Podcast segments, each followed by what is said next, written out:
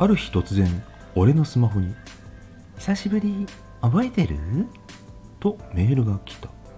それは以前付き合いで行ったクラブの女の子からだった俺は「覚えてるよ。久しぶり。元気してた?」と返信した。その日はこのまま彼女からの返信はなく朝になると「もちろん覚えてるよ。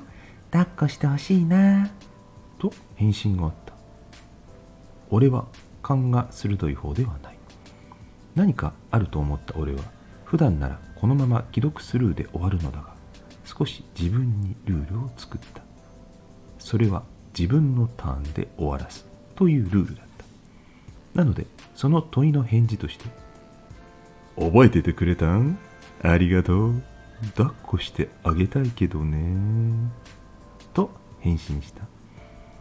その日は彼女からの返信はなかった。